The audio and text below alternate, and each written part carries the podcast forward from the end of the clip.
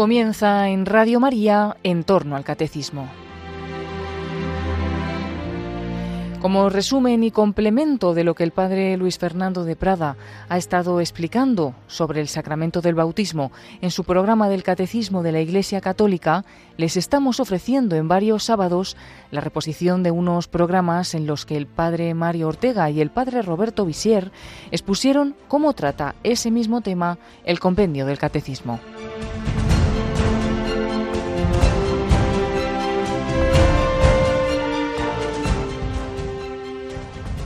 Un saludo a todos nuestros oyentes de parte de quien nos habla el padre Mario Ortega. Hace unos años pasé unas semanas ayudando a unos sacerdotes en una gran parroquia de las afueras de Buenos Aires, y allí me sucedió la siguiente anécdota. La mañana de los miércoles la dedicábamos los sacerdotes a visitar enfermos, los más graves, para la confesión y la unción, porque la Eucaristía la reciben semanalmente de manos de los ministros de la Eucaristía. Precisamente acompañado por José, uno de estos ministros, realizaba yo la visita de los miércoles, siguiendo una lista que habíamos obtenido gracias a la gran misión parroquial llevada a cabo unos meses antes. Sorteando con el coche los baches de las calles sin asfaltar, y soportando los treinta y cinco o cuarenta grados a los que ya por la mañana subía el termómetro, íbamos en busca de la casa de cada enfermo que habíamos elegido para visitar esa mañana. Sin embargo, todo parecía adverso. A uno lo habían llevado de nuevo al hospital, otro había fallecido, un tercero había cambiado de domicilio, de casa en casa sin poder atender a nadie.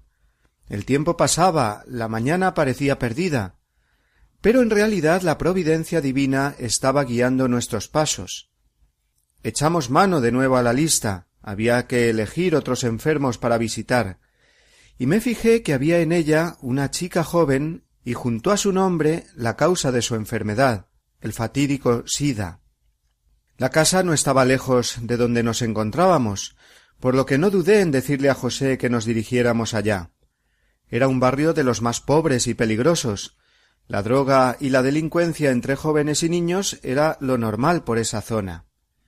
Nos detenemos ante la casa en cuya puerta un hombre de mediana edad nos mira extrañado. ¿Vive aquí Susana? preguntó José sin bajar todavía del coche. El hombre asiente con la cabeza y pasa dentro para buscarla. Nos bajamos del coche y en esos momentos veo aparecer a Susana, que sale decidida y sonriente, como quien espera una sorpresa. Yo me quedé espantado al ver su aspecto. Tenía veintidós años, pero aparentaba muchos más. Pobremente vestida, descalza, llevaba en la cara, cuello, manos y brazos las señales de pinchazos y moratones producidos por la jeringuilla asesina que desde sus doce años destrozaba su vida. Susana había sido víctima, como otros miles de niños y jóvenes, de la cultura de la muerte. Engañada, nadie le había mostrado nunca otro camino de felicidad.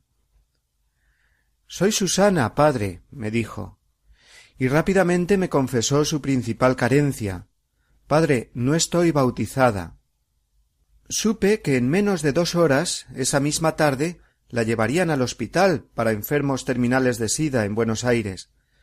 Allá los llevan para morir muchas veces, ya no suelen regresar a sus casas. Esa misma tarde. Dios mío, entonces me expliqué por qué no habíamos podido ver a los enfermos anteriores. La providencia nos había llevado a quien más lo necesitaba. Mira, le dije, el bautismo es la puerta para ir al cielo. ¿Quieres bautizarte?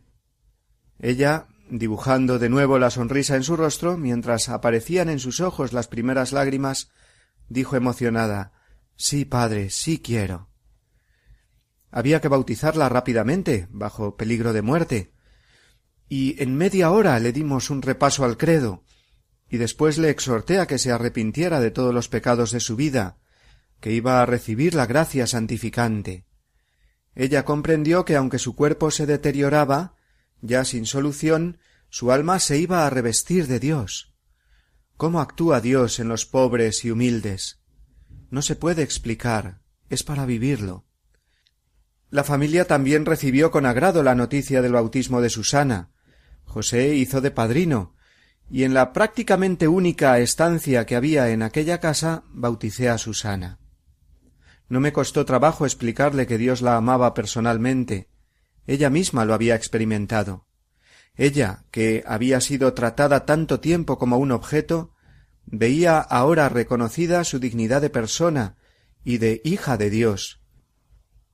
Una vez de regreso en España recibí un fax del párroco de aquella parroquia. Entre otras cosas me contaba que a los pocos días de recibir el bautismo Susana había muerto.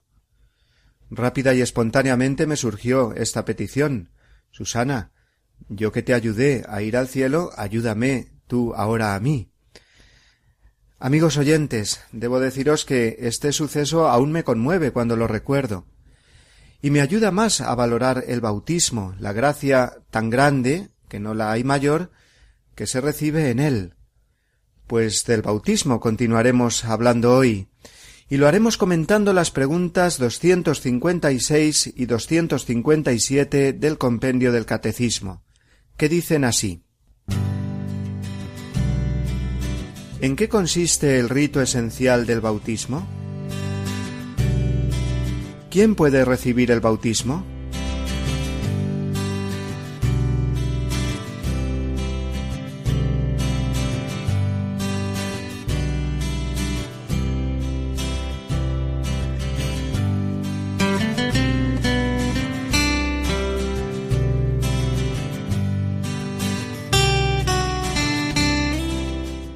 Escuchemos cómo nos responde el compendio a la primera de estas preguntas de hoy, la número 256.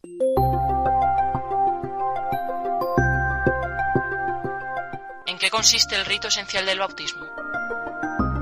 El rito esencial del bautismo consiste en sumergir en el agua al candidato o derramar agua sobre su cabeza mientras se invoca el nombre del Padre y del Hijo y del Espíritu Santo.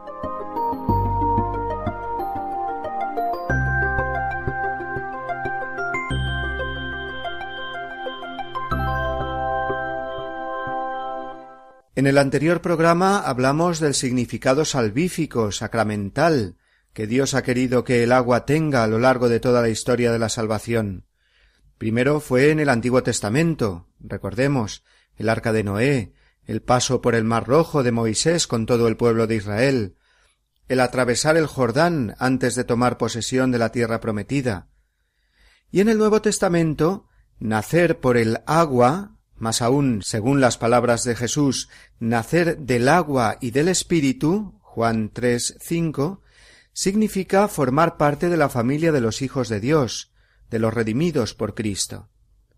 Luego, el agua es el elemento indispensable que no puede faltar en la celebración del bautismo.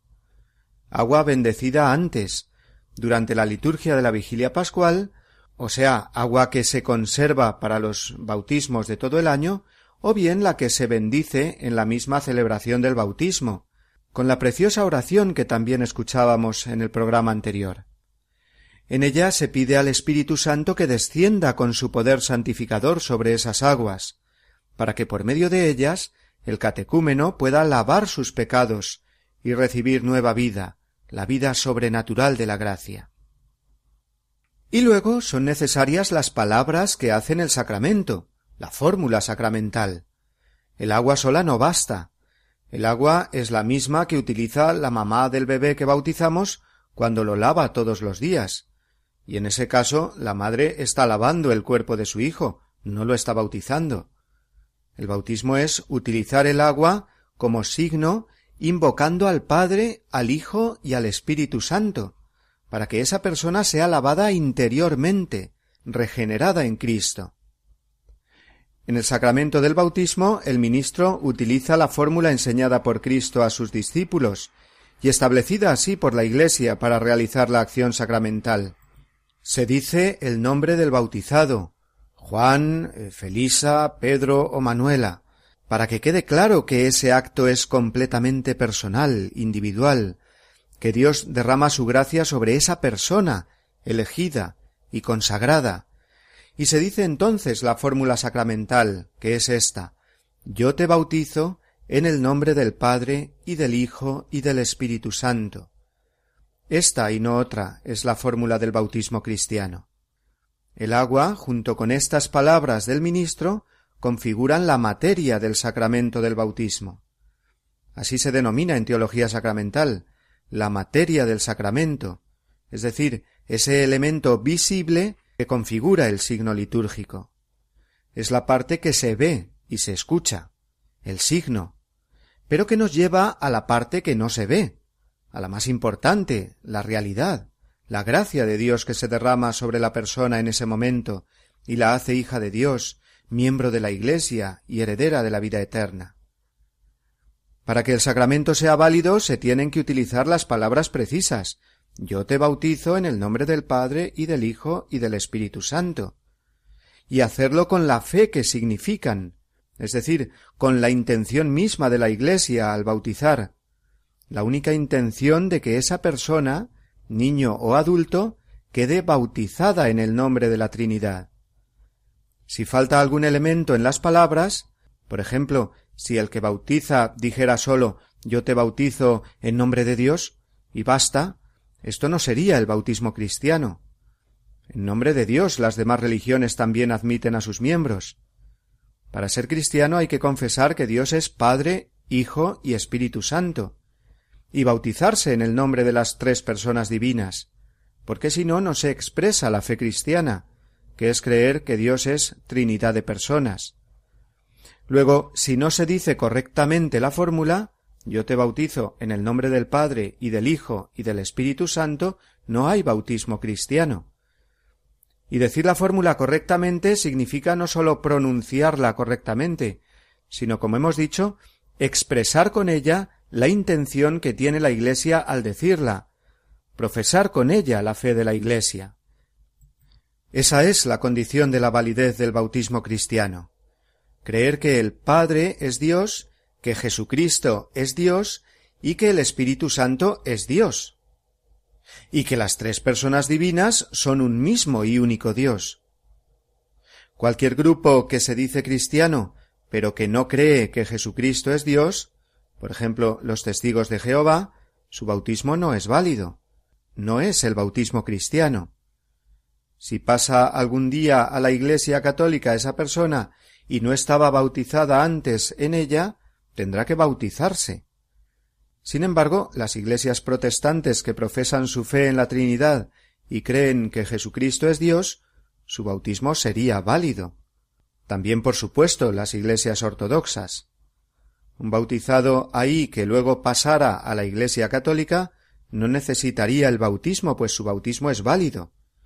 En ese caso tendría sólo que profesar la entera fe católica en un acto especial de admisión presidido por el obispo.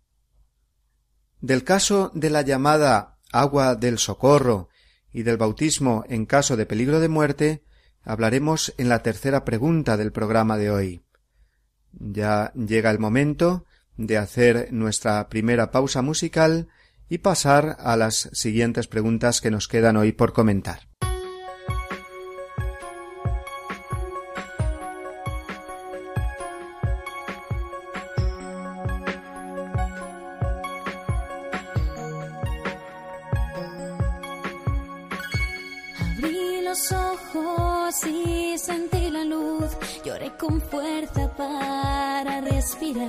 Es el milagro de la vida. Pequeña y frágil en mi despertar, solo escuchando la voz de papá y mamá sentí la sed del agua viva. Y un día mi familia me presentó.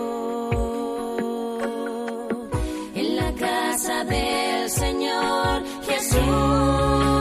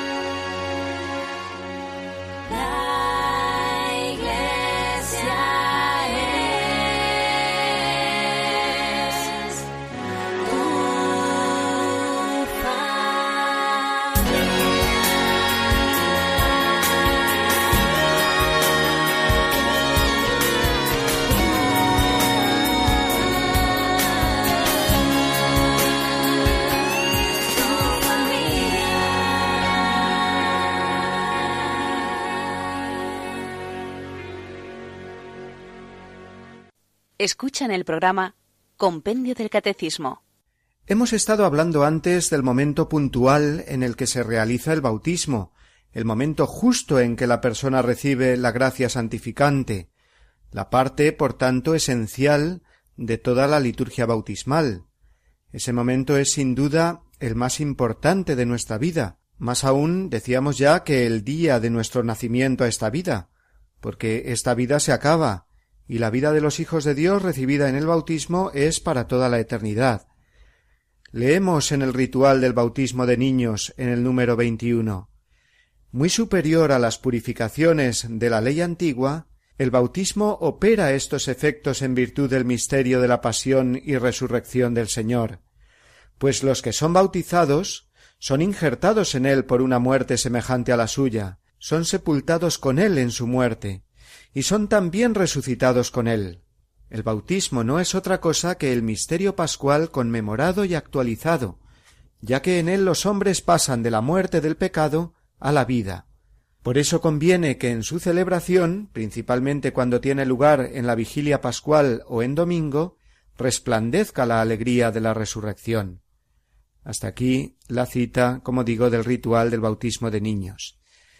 Es un momento solemnísimo a más no poder, aunque el bautismo se realizara en la más humilde capilla de una pequeña aldea del tercer mundo, aunque se realizara el bautismo de forma escondida en alguna casa, por ejemplo en países donde no hay libertad religiosa y los cristianos son perseguidos. No quita eso nada a la solemnidad de este acto. Aún se la daría más, si cabe, en esas situaciones de pobreza o persecución, porque lo fundamental es la gracia de Dios, lo que no se ve, decíamos, la realidad que se expresa mediante los signos y las acciones litúrgicas. La liturgia de la Iglesia se vuelca completamente para significar la solemnidad y la importancia de este momento, que no puede ser mayor, y reviste ese momento esencial en el que se realiza el bautismo con tantos preciosos signos y oraciones que preceden, acompañan y siguen al momento del bautismo, configurando toda la liturgia sacramental. Los ritos de la celebración del bautismo nos permiten conocer el sentido y la gracia que confiere este sacramento. Esta simbología litúrgica, que en el sacramento del bautismo es tan variada y tan rica, se conoce con el nombre de mistagogia de la celebración. Cuando uno participa activamente en los gestos y palabras que ahí se realizan, descubre las riquezas que se encierran en ellos. Descubre la fe, vive la fe a través de la liturgia, celebra la fe, que eso es precisamente la liturgia. Por eso vamos a ir repasando y explicando brevemente todos y cada uno de los momentos que componen el ritual del bautismo cristiano. Como entre nosotros es el más habitual, seguiremos normalmente el rito de bautismo de niños, en lugar del de adultos, aunque haciendo las necesarias aclaraciones o distinciones cuando las haya con respecto al bautismo de adultos. La celebración del bautismo puede ser dentro de la misa o fuera de ella. Seguiremos los pasos según esta última posibilidad, para que todo resulte más claro. Comienza la celebración con los ritos iniciales, en los que el ministro se dirige a los padres y padrinos preguntándoles, pues es un acto público eclesial, cuál es el nombre que han elegido para su hijo o hija y qué es lo que piden a la Iglesia para él. Ellos contestan el bautismo. Y el ministro continúa ¿Sabéis que al pedir el bautismo para vuestro hijo os comprometéis a educarlo en la fe? E igualmente se dirige a los padrinos recordándoles su misión de ayudar a los padres en esta tarea. Y cuando es manifestada así claramente la intención de padres y padrinos de transmitir la fe con coherencia a su hijo o hija, entonces, junto con el ministro de la Iglesia, hacen sobre su frente la señal de la cruz. Siempre las acciones que acompañan en la liturgia a lo que se dice de palabra y que también expresan la fe. Y a continuación, como en toda celebración litúrgica, viene la proclamación de la palabra de Dios. Dios nos habla y oramos con su palabra de vida, que el ministro del bautismo después explica y comparte con todos los asistentes a la ceremonia. Es muy importante que no restemos importancia nunca a la palabra de Dios en la liturgia, porque manifiesta claramente la presencia y el protagonismo de Dios que nos habla. La liturgia de la palabra concluye con las peticiones u oración de los fieles, que estarán dirigidas sobre todo a pedir por el nuevo bautizado, para que lleve siempre una vida de santidad conforme a la dignidad que está por recibir, y también se pide especialmente por los padres y padrinos para que sean fieles y constantes en la misión de educar cristianamente a este niño. Seguidamente se vive un momento muy hermoso de comunión eclesial, también con la Iglesia celeste, con los santos del cielo, a los que se invoca y se pide su protección, comenzando por la Santísima Virgen y por todos los santos principales, especialmente San José, San Juan Bautista, San Pedro y San Pablo, y también es bueno recordar al santo o santa cuyo nombre va a llevar el bautizado, y al patrono patrona de la localidad o de la parroquia donde se celebra el bautismo. Siguen los ritos del exorcismo y de la unción prebautismal. Eso de exorcismo nos suena muy mal, pero es que es así. Es una oración para expulsar toda acción del maligno, del demonio, sobre ese niño que va a pasar a ser hijo de Dios, propiedad de Dios, protegido de Dios. Se dice en concreto así te pedimos humildemente que libres a este niño del pecado original y lo conviertas en templo de tu gloria. Y se le unge en el pecho con el óleo de los catecúmenos, que es uno de los óleos o aceites bendecidos anualmente por el obispo en la misa crismal de cada jueves santo. Esta unción en el pecho es signo de la fortaleza interior que se pide para que este niño luche contra el pecado durante toda su vida y pueda llevar una vida virtuosa que lo mantenga siempre unido a Dios. Después viene la bendición del agua, si no está bendecida previamente, como ya dijimos. Los padres y padrinos con el niño, o si el bautizado es un adulto, él con el padrino, se acercan a la pila bautismal, donde antes de realizarse el bautismo deben renunciar a Satanás, a sus obras y a todo pecado, y a continuación profesar públicamente su fe en la Trinidad. Estas contestaciones, dichas en singular, renuncio, cuando son las renuncias al pecado, y creo, cuando se va respondiendo a cada uno de los artículos de la fe, tienen que ser pronunciadas con todo el corazón, porque esa es la fe y la buena y libre disposición que son necesarias para recibir el bautismo. Después viene el momento esencial de la celebración del que ya hemos hablado al principio del programa, el momento propio del bautismo, que puede ser realizado por infusión, es decir, derramando sobre la cabeza del bautizado tres veces el agua bautismal, o bien por inmersión, sumergiendo al niño o sumergiéndose el adulto en las aguas bautismales. En el caso de un adulto, obviamente, es necesario que en ese caso en el templo haya un lugar adecuado para ello, una piscina bautismal. Las dos formas son igualmente válidas, y no hay por qué mostrarse partidario de una minusvalorando la otra. No, en absoluto. Normalmente se prefiere, por la mayor simplicidad que no significa nunca menor solemnidad, la forma del bautismo por infusión. El ministro derrama el agua sobre la cabeza del bautizado tres veces, mientras va diciendo la fórmula sacramental. Desde ese momento ya tenemos un nuevo cristiano entre nosotros, un neófito o renacido a la vida de Dios y los ritos que seguirán serán una expresión simbólica de esa fe recibida. En primer lugar, una segunda unción, esta vez no con el óleo de los catecúmenos, sino con el santo crisma, el mismo que se utilizará luego en la confirmación cuando el niño sea mayor. Y en caso de ser un adulto, recordémoslo, recibe en la misma ceremonia, justo aquí, después de su bautismo, el sacramento de la confirmación, y luego pues su bautismo sí que siempre se realiza dentro de la liturgia eucarística, recibirá por primera vez también el cuerpo y la sangre de Cristo en la comunión. Pero en el caso del niño recién bautizado es ungido en ese momento con el santo crisma, signo de la dignidad de Hijo de Dios, en la cabeza, como signo de su inserción en el cuerpo de Cristo, la Iglesia, cuya cabeza es Cristo. Y los dos ritos que prosiguen son el de la imposición de la vestidura blanca y la entrega del cirio, que es encendido en el mismo cirio pascual. Son signo, obviamente, el primero de la pureza interior que en esos momentos el alma tiene, libre completamente del pecado, y el segundo de la luz que recibe, la luz de la fe, que debe iluminar toda su vida y con la que él tendrá que iluminar como discípulo de Cristo a otros en el mundo durante toda la vida y en toda circunstancia. Finaliza el ritual del bautismo con el rezo del Padre Nuestro, que es la oración de los hijos de Dios.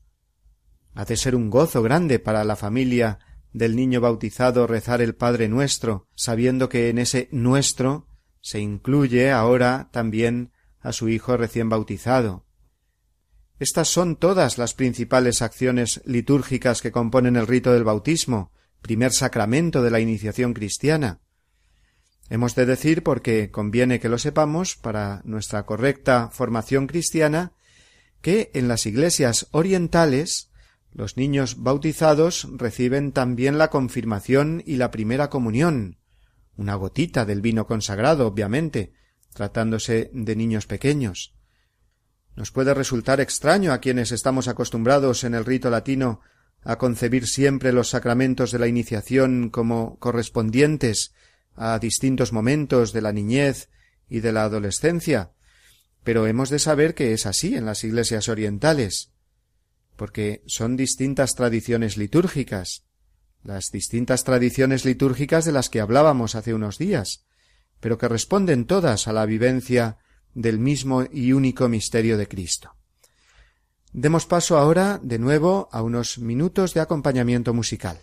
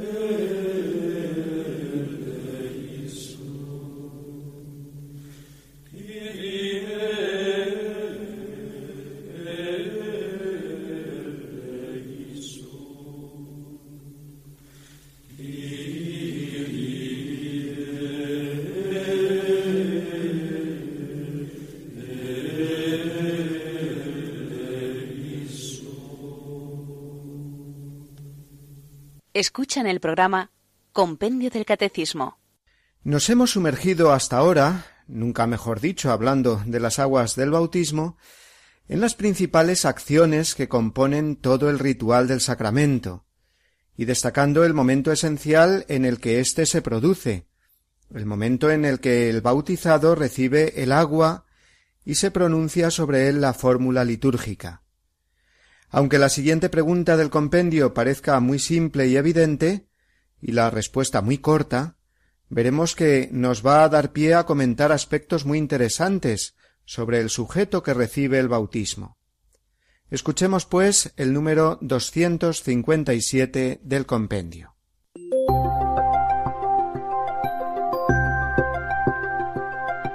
¿Quién puede recibir el bautismo?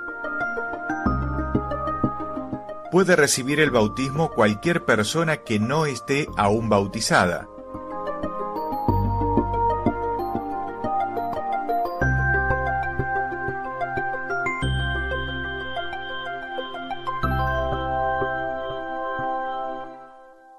Puede recibir el bautismo cualquier persona que no esté bautizada. Así de sencillo. Cualquier niño, cualquier adulto, joven o anciano, hombre o mujer, independientemente de su raza, condición social, cultural, etc.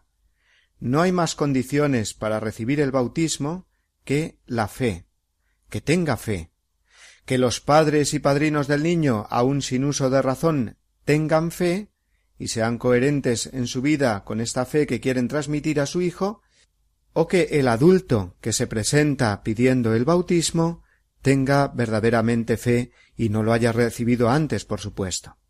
En cuanto a los niños se refiere, la Iglesia considera que a partir de los siete años es el momento en que ellos pueden tener un discernimiento suficiente para recibir una catequesis previa a su bautismo, si no lo han recibido antes de esa edad, pero, aparte de esto, subrayemos el hecho de que el bautismo lo puede recibir cualquier persona que no esté aún bautizada. En la Iglesia no hay ninguna discriminación o acepción de personas en cuanto a su admisión como miembros vivos de la familia de Dios. La condición esencial e ineludible, en razón de lo que se recibe, es que manifieste su fe, sincera, en el Dios uno y trino, y tras una preparación adecuada o catecumenado, profese su fe en todas las verdades reveladas contenidas en el credo, y que esté, por tanto, dispuesta esa persona a llevar una vida según las enseñanzas y la moral del Evangelio. Simplemente esto. En la admisión a otras religiones puede haber otros criterios, en razón de su condición social o racial, según un sistema de castas, por ejemplo, en el hinduismo, o no permitir que sean admitidas las personas hasta una cierta edad o después de una cierta edad. No.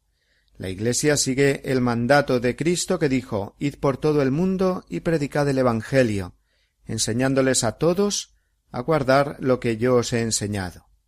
A todos. La Iglesia es universal, es católica. Luego toda persona que no esté bautizada y quiera libremente bautizarse puede hacerlo. Tiene que ser libre y voluntaria la decisión de esta persona, si es un adulto el que se bautiza, o los mismos padres pedirlo libre y voluntariamente para su hijo, sin que nadie les obligue.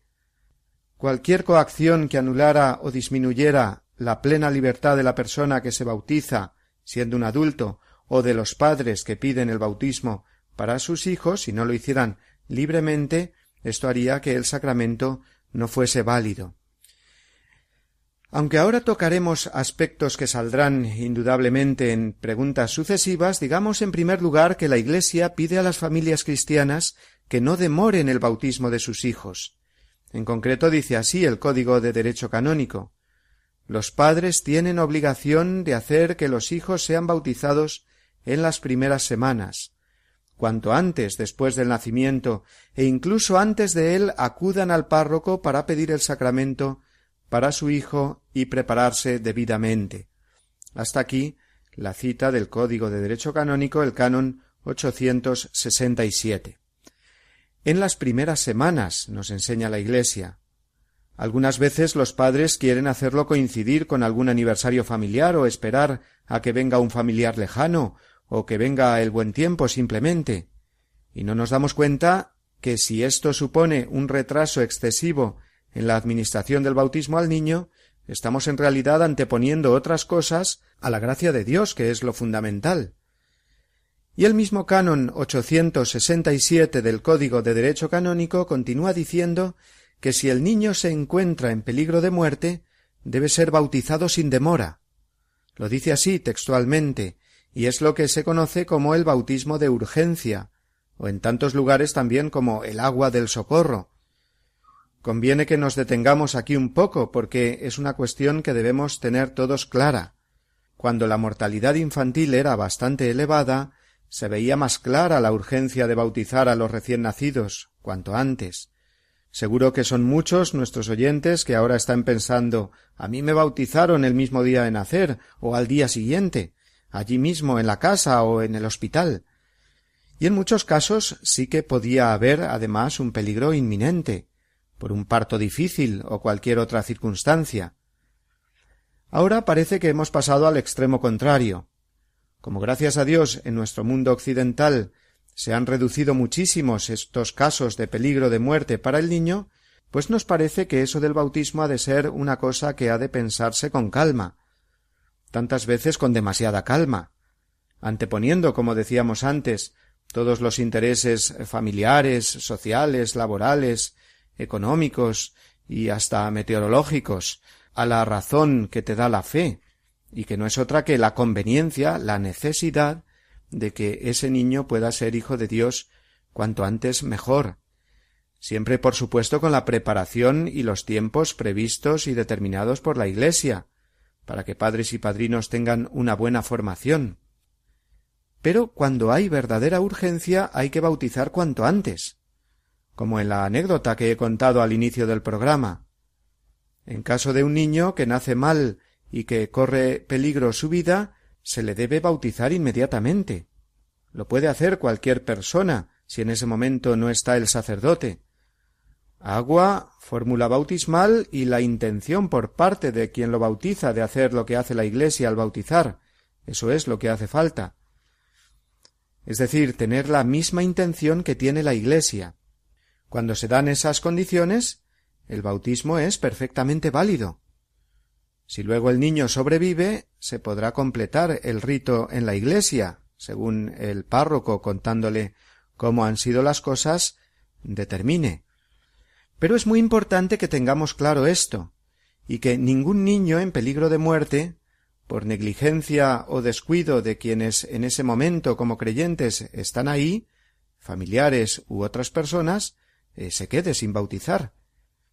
Siempre se encomienda a la misericordia de Dios los niños que mueren sin bautizar, pero de toda negligencia u omisión nuestra, sobre todo en cosas tan graves, recordemos que todos tendremos que dar cuenta a Dios.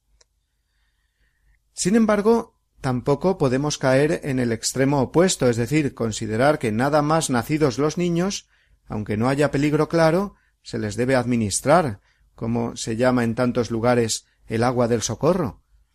Es decir, un pseudo bautismo que en muchos lugares ya se considera como sustitutivo del bautismo, y que lo realizan hasta personas que se dedican solo a eso, cobrando, claro. En esos casos nos hemos apartado claramente de toda enseñanza cristiana. Eso no es el bautismo, sino en muchos casos, sobre todo en personas sin mucha formación, es claramente superstición. Es claro que muchos misioneros en América hace siglos, debido a que casi no había sacerdotes ni la posibilidad de atención pastoral sacerdotal en grandes áreas de territorio, recomendaban a las familias bautizar a sus hijos así, si no había otra posibilidad de bautizarlo ordinariamente. Pero eso pasó en muchos casos a extenderse como una costumbre ya habitual, como digo, casi supersticiosa, o sin casi, que sustituía a la liturgia bautismal tal como debe ser. La Iglesia enseña que cuando hay dudas de que ese bautismo de urgencia o agua del socorro se haya realizado debidamente, y sobre todo cuando no conste en ningún sitio, por escrito o por testigos fiables, que esa persona haya recibido válidamente el bautismo, Lo adecuado es que ese niño, o adulto ya, reciba el bautismo bajo condición, es decir, que se le administre como si no lo hubiera recibido, porque se tienen muchas dudas de ello, y como digo, no consta oficialmente en ningún sitio. Es habitual encontrarse hoy día con casos de estos, cuando por ejemplo un joven viene a contraer matrimonio y al pedir su certificado de bautismo resulta que nadie sabe dónde está bautizado ni cómo, o hay testimonios que no concuerdan mucho al respecto. Como se suele decir eso de en caso de duda genuflexión, pues en estos casos, cuando no está nada claro que la persona esté válidamente bautizada, pues en caso de duda, eh, bautismo bajo condición. Aplíquese lo mismo a personas convertidas que vienen de iglesias o grupos que se dicen cristianos, pero que no se sabe muy bien si el bautismo que realizaron ahí realmente fue un bautismo cristiano, hecho, como ya hemos dicho, con fe verdadera en el Dios uno y trino, con fe verdadera en la divinidad de Jesucristo. En esos casos lo más prudente también es administrar el bautismo bajo condición. Y si por el contrario provienen de una iglesia evangélica u ortodoxa muy definida, que se sabe bien que su bautismo es válido, que son cristianos verdaderamente aunque no católicos, y ese bautismo consta, entonces no hace falta bautizarse, porque el bautismo sólo se recibe una vez. Bastará ese acto de admisión, después de una adecuada catequesis, que realizará el converso al catolicismo delante del obispo o el presbítero que él delegue. En fin, amigos, seguiremos hablando del bautismo y de las cuestiones tan concretas y prácticas a las que, como veis, los temas sobre la liturgia, sobre los sacramentos, nos llevan.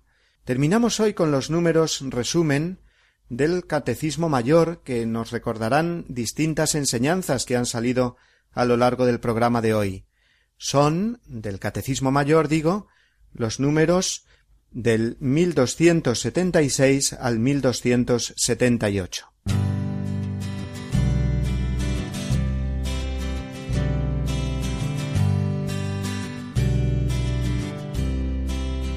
Id pues y haced discípulos a todas las gentes, bautizándolas en el nombre del Padre y del Hijo y del Espíritu Santo, enseñándoles a guardar todo lo que yo os he mandado. Mateo 28, 19, 20.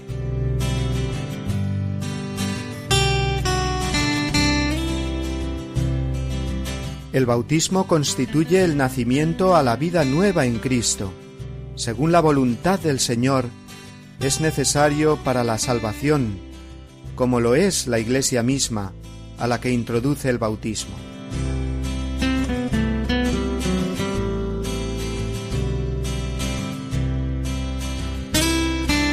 El rito esencial del bautismo consiste en sumergir en el agua al candidato o derramar agua sobre su cabeza, pronunciando la invocación de la Santísima Trinidad, es decir, del Padre, del Hijo y del Espíritu Santo.